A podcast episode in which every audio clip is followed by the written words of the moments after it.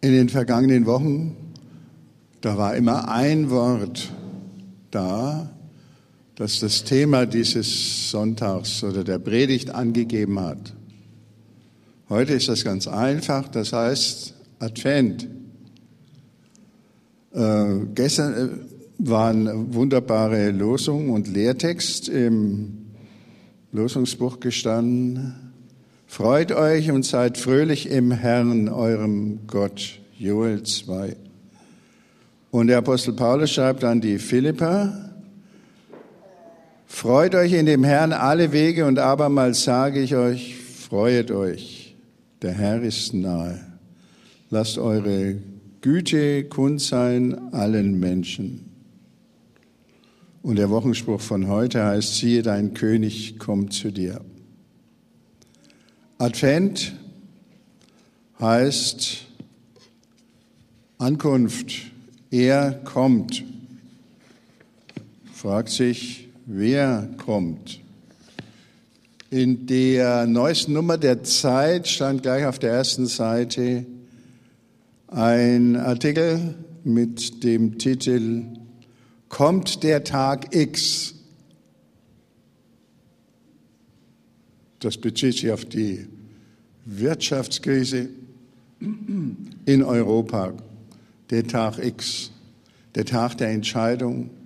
Was wird das bringen? Niemand weiß es, auch die Regierung ist sich nicht so ganz klar. Die Fachleute rätseln herum. Kommt der Tag X. Und der Apostel Paulus hat in unserem heutigen Predigtext, das ist die Adventsepistel, äh, eine Antwort für uns. Nicht die, die die Regierung sucht, aber eine noch wichtigere. Schauen wir uns das einmal an. Bedenkt die gegenwärtige Zeit. Die Stunde ist gekommen, aufzustehen vom Schlaf denn jetzt ist das Heil uns näher als zu der Zeit, da wir gläubig wurden. Die Nacht ist vorgerückt, der Tag ist nahe. Darum lasst uns ablegen die Werke der Finsternis und anlegen die Waffen des Lichts. Lasst uns ehrenhaft leben, wie am Tag, ohne maßloses Essen und Trinken, ohne Unzucht und Ausschweifung, ohne Streit und Eifersucht. Legt als neues Gewand den Herrn Jesus Christus an und sorgt nicht so für euren Leib, dass die Begierden erwachen. Bedenkt die gegenwärtige Zeit. Was ist die gegenwärtige Zeit? Der Apostel Paulus schreibt das an die Christen in Rom, an die Christen der Welthauptstadt damals. Die gegenwärtige Zeit, was kommt auf uns zu? Das ist die Frage. Was hat die Stunde geschlagen? Es breitet sich eine Weltuntergangsstimmung aus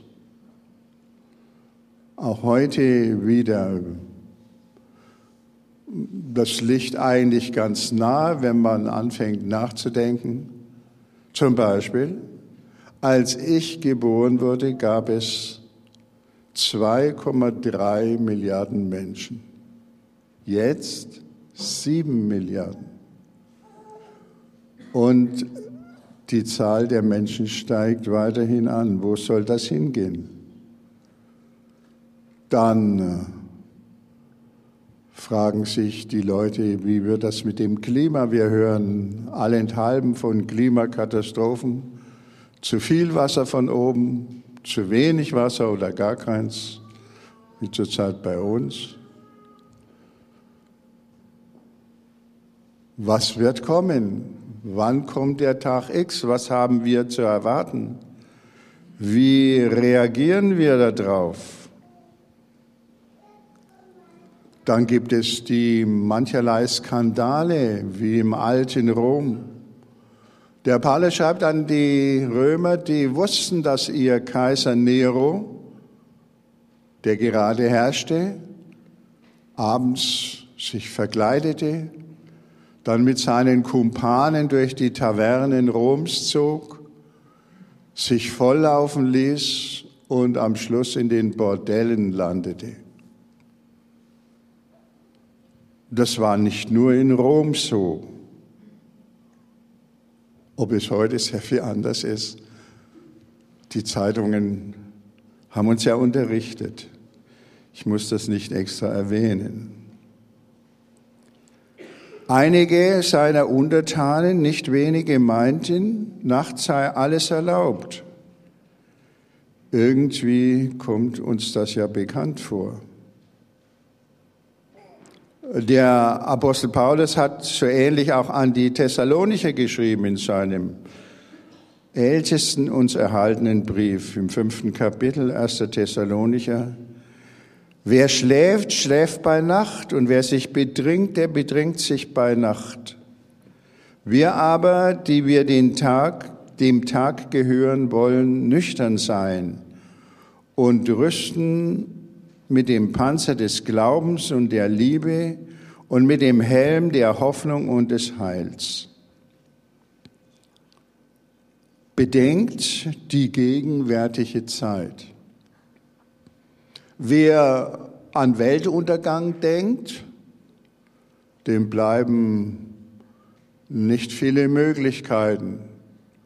Die einen sagen, lass uns das Leben genießen, solange wir es noch haben, und stürzen sich in unsinnige Abenteuer. Die anderen, die werden von Ängsten und Depressionen geplagt. Wo kommt das hin? Je nachdem, wie wir unsere Lebenszeit qualifizieren, die Stunde beurteilen, deswegen ja die Mahnung bedenkt, die gegenwärtige Zeit, entsprechend werden wir uns verhalten. Wir haben an den vergangenen Sonntagen um diese, über diese Epochen nachgedacht, die es gibt. Da war der Frühling des Glaubens, der Sommer, letzten Sonntag war Herbst und da machen sich ja dann, wenn ein Mensch meint, er lebt im Herbst seines Lebens, können sich Ängste breit machen, wie das ja mit ihm dann weitergeht. Der Apostel Paulus sagt, es ist Nacht. Aber der neue Tag ist ganz nahe. Die Nacht ist vorgerückt, der Tag nahe. Und das ist der Tag, an dem Jesus Christus wiederkommt die Welt erlöst, den Menschen das Heil bringt. Und deswegen dieser adventliche Aufruf zur Freude. Nacht, das stellen irgendwie mehr oder weniger heutzutage fast alle denkenden Menschen fest, weil es so viel Dunkles in der Welt gibt, dass man eigentlich nicht verstehen kann, auch Dummes aber wir Christen wissen, es kommt der helle Morgen. Die Nacht ist vorgerückt. Die Stunde ist gekommen, aufzustehen vom Schlaf. Das Heil ist uns näher als zu der Zeit, da wir gläubig wurden. Die Nacht ist vorgerückt, der Tag ist nahe. Darum lasst uns ablegen die Werke der Finsternis. Wir kommen zu einem, als Christen zu einem ganz, wenn wir diese Zeitannahme, Ansage hören, zu einem ganz anderen Ergebnis über unser Leben, zu einem anderen Ergebnis, wie wir unser Leben führen sollen, wenn wir diese Ansage des Apostels Paulus akzeptieren wenn wir auf seine Uhr schauen, nicht auf die Uhr des Weltuntergangs oder was immer die Menschen sich da vorstellen. Ich kann diese, diese Epistel nicht lesen, ohne an den Kirchenvater Augustin zu denken. Er ist geboren im Jahr 354 in Nordafrika, da in der Nähe von Tunis. Er war hochbegabt. Seine Mutter war eine überzeugte Christin, die hieß Monika. Sein Vater war ein edler Heide. Er war, schreibt ein Kirchengeschichtler, äh, ein Genie. Er hatte das ganze Leben vor sich und er hat es genossen. Er hatte eine, heute würde man sagen, Lebenspartnerschaft, eine Konkubine, sagte man damals. Mit ihr hatte er einen Sohn. Äh, er genoss sein Leben. Seine Mutter, die schwebt in Ängsten, die wollte immer haben, dass er sich bekehrt, ein Christ wird. Aber er dachte gar nicht dran. Er wollte Karriere machen. Er hat es weit gebracht. Er ist ein Rhetor geworden. Das ist so etwas wie ein Politiker in unserem oder Professor. Er ist nach Rom gegangen, in die Welthauptstadt und er war auf dem besten Weg, Karriere zu machen. Aber da irgendwie war er unglücklich. Er hat gespürt, das ist nicht das Leben, das er führen sollte. Und da hörte er von dem berühmten Bischof Ambrosius in Mailand. Da ist er hingegangen, er hat dessen Predigten gehört, er war ein bisschen schüchtern anscheinend, er hat öfter versucht, da mit dem Ambrosius zu reden, aber da waren immer so viele Leute, da traut er sich dann nicht hin. Aber die Predigten haben ihn beeindruckt und jetzt fühlte er, dass seine Entscheidung fällig war. Er ist auf ein Landgut gegangen mit seinem Freund Alypius an der Nähe vom Comer See und er hat die Briefe des Paulus mitgenommen und da drin gelesen im Garten. Und da ist es ihm schlecht gegangen. Er ist ein bisschen abseits gegangen und hat also sich gequält. Da hörte er hinter der Mauer, die den Garten eingegrenzt hat, ein Kind singen. Das sagte immer oder sang, tolle Legge, tolle Legge, nimm, lies, nimm, lies. Er hat darüber nachgedacht, ist das ein Kinderspiel? Was soll das? Aber ihm ist nichts eingefallen, tolle Legge. Dann hat er sich entschlossen zu sagen, das ist ein Ruf Gottes an mich, ging wieder zurück zu dem Tisch, wo er man hat gesagt, das nächste Wort, was mir begegnet, das will ich akzeptieren. Und da ist er an diese Stelle gekommen. Die Nacht ist vorgerückt. Der Tag ist nahe. Darum lasst uns ablegen die Werke der Finsternis und anlegen die Waffen des Lichts. Lasst uns ehrenhaft leben, wie am Tag, ohne maßloses Fressen und Saufen, wie Luther übersetzt, ohne Unzucht und Ausschweifung, ohne Streit und Eifersicht Legt als neues Gewand den Herrn Jesus Christus an und sorgt nicht so für euren Leib, dass die Begierden erwachen, dass euch die Begierden beherrschen, ist gemeint. Und dann hat er gesagt, das ist es. Und er hat sich entschlossen, sich taufen zu lassen. Ist dann zum Ambrosius wieder gegangen nach Mailand, hat sich taufen lassen, hat alle Verbindungen in Italien abgebrochen, ist wieder zurück nach Nordafrika und hat dort angefangen, ganz konsequent ein christliches Leben zu führen.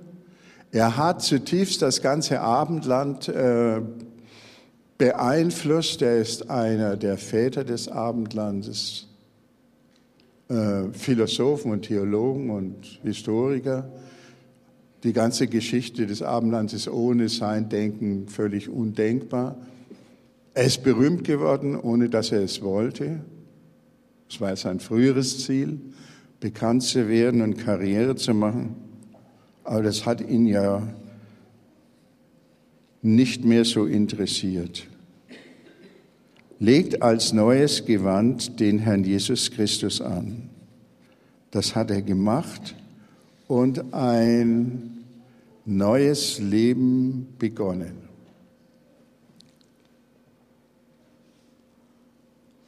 Der nächste. Das ist der Text, äh, sind die Worte, die davor stehen, vor unserem, äh, unserer heutigen Epistel. Gebt allen, was ihr ihnen schuldig seid, sei es Steuer oder Zoll, sei es Ehre, äh, Furcht oder Ehre, bleibt niemand etwas schuldig. Nur die Liebe schuldet ihr einander immer. Wer den anderen liebt, hat das Gesetz erfüllt, denn die Gebote, du sollst nicht die Ehe brechen, du sollst nicht töten, du sollst nicht stehlen, du sollst nicht begehren. Und alle anderen Gebote sind in dem einen Satz zusammengefasst, du sollst deinen Nächsten lieben wie dich selbst. Die Liebe tut dem Nächsten nichts Böses, also ist die Liebe die Erfüllung des Gesetzes. Ihr werdet denken, das sind doch die zehn Gebote, das kennen wir doch schon, ach wie langweilig.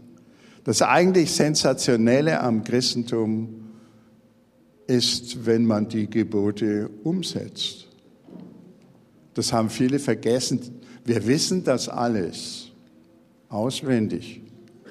Aber das wäre die wahre Revolution in unserem persönlichen Leben, und im Leben unserer Staaten, wenn, im Leben der Welt, wenn wir das tun würden. Wenn man anfängt darüber nachzudenken, da wird es einem ganz schwindlig. Paulus sagt, hinter allen Geboten steht die Liebe zu Gott und den Nächsten. Die äh, Ausformulierung der Gebote sind nur bestimmte Konkretionen, bestimmte Richtungen und Gebiete, aber alles äh, wird umfasst und getragen von dem Liebesgebot. Der Peter hat mir erzählt von einer Studie, die er gerade liest über die frühe Christenheit und ihr außerordentliches Wachstum. Da wird also berichtet, dass die ersten Christen überhaupt nicht so missionarisch waren, wie manche Leute meinen. Das, was sie ausgezeichnet hat, das war, dass sie konsequent diese Gebote umgesetzt haben. Das ist die wahre Sensation, denke ich. Äh, und das hat sich als ungeheurer Segen erwiesen. Zum Beispiel hat man festgestellt, dass es im Römischen Reich immer wieder mal so Pestepidemien gab. Äh, die Leute, wenn, wenn das war, die sind also, die normalen Römer sind ausgerissen, haben auch ihre Verwandten zu Hause gelassen, die von der Krankheit befallen waren. Die Christen haben das nicht gemacht, die haben die Kranken gepflegt.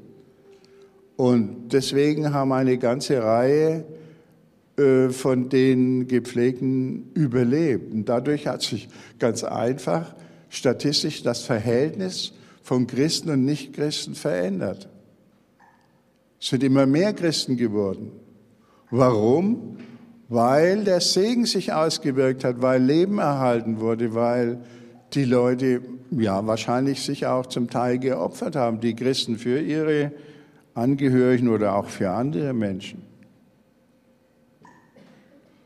Wenn man heute darüber nachdenkt, äh, was könnte man anders machen? Gibt es ganz interessante Zahlen. Äh, irgendwo, vor langen Jahren habe ich einmal gelesen, wenn alle Hamburger ihren Müll dahin täten, wo er hingehört, nämlich in die Abfalleimer, da könnte man 20 Millionen im Jahr sparen. Eine ganz banale Angelegenheit. Was der Paulus hier sagt, Gebt allen, was ihr ihnen schuldig seid, sei es Steuer oder Zoll, sei es Furcht oder Ehre, Ehrfurcht halt. Das wäre, äh, ist auch eine Sensation, denke ich. Wir müssen nur darüber nachdenken, wie viele reiche Leute ihr Geld in die Schweiz oder woanders hin geschafft haben, um es dem Steuern zu entziehen. In Amerika ist zurzeit ein ungeheurer Streit. Da gibt es bei den Republikanern eine Hintergrundgruppe, die versucht, alle von reichen Leuten, alle Steuern dem Staat zu verweigern. Der Präsident kann nichts machen, er hat seine Kommission eingesetzt.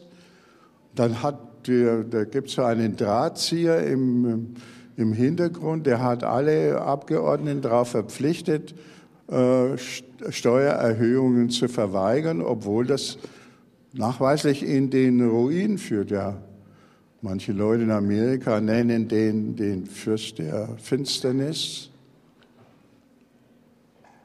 Aber wir müssen ja nicht bis Amerika gehen. Das ist bei, bei uns auch so, dass wenn alle nur ihre Steuern bezahlen, das, was sie sowieso tun müssten, dann wären ganz viele Probleme ziemlich leicht und schnell zu beseitigen. Und ja, fressen und saufen, unmäßiges Essen und Trinken. Da müssen wir nicht drüber lange nachdenken, das sagen uns alle Ärzte, dass äh, unser Ess- und Trinkverhalten alles andere, bei den meisten Leuten jedenfalls, als gesund ist und dass diejenigen, die maßlos essen und trinken, sich selber ruinieren. Aber Zieht den Herrn Christus an. Das ist, äh, tut das, was er will. Folgt ihm nach. Äh, wir sind aufgerufen, in der Nachfolge zu leben. Und wenn wir das tun, dann sind wir ausgerichtet auf die Zukunft, die Christus selber darstellt. Er wird kommen und er wird alles, äh, er wird die Lösung und Erlösung und das Heil bringen. Wir müssen uns nicht fürchten vor dem, was kommt. Advent ist in der Kirche Bußzeit. Wenn wir jetzt eine normale, eine normale Kirche hätten, dann würde da am Altar violett hängen. Das ist die Farbe der Buße, wie auch in der Passionszeit. Buße kommt von dem Wort besser. Wir denken immer an Bußgeld, das die Polizei oder das Finanzamt verhängt. Äh, das ist äh, sehr irreführend. Buße heißt, kommt von Deutsch besser. Wenn wir umkehren, wie zum Beispiel der Augustinus und viele vor und nach ihm, wird es besser werden, auch jetzt schon, wie die ersten Christen erfuhren. Deswegen denke ich, äh, dürfen wir uns vom Apostel Paulus äh, ermuntern lassen und dürfen uns auch freuen über das, was kommt und müssen nicht wie die Kaninchen angstvoll auf den Weltuntergang oder irgendwelche Katastrophen starren. Ähm, den nächsten, letzten Text, das ist das äh, Epistel vom vierten Advent. Freut euch im Herrn zu jeder Zeit. Noch einmal sage ich, freut euch eure Güte werde allen Menschen bekannt. Der Herr ist nahe. Sorgt um nichts, sondern bringt in jeder Lage betend und flehend eure Bitten mit Dank vor Gott.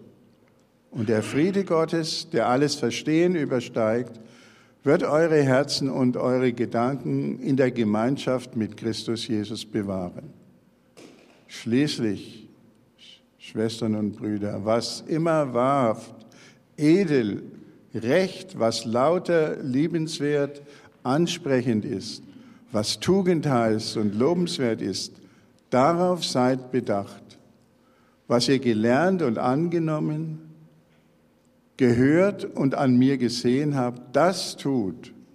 Und der Gott des Friedens wird mit euch sein. Amen.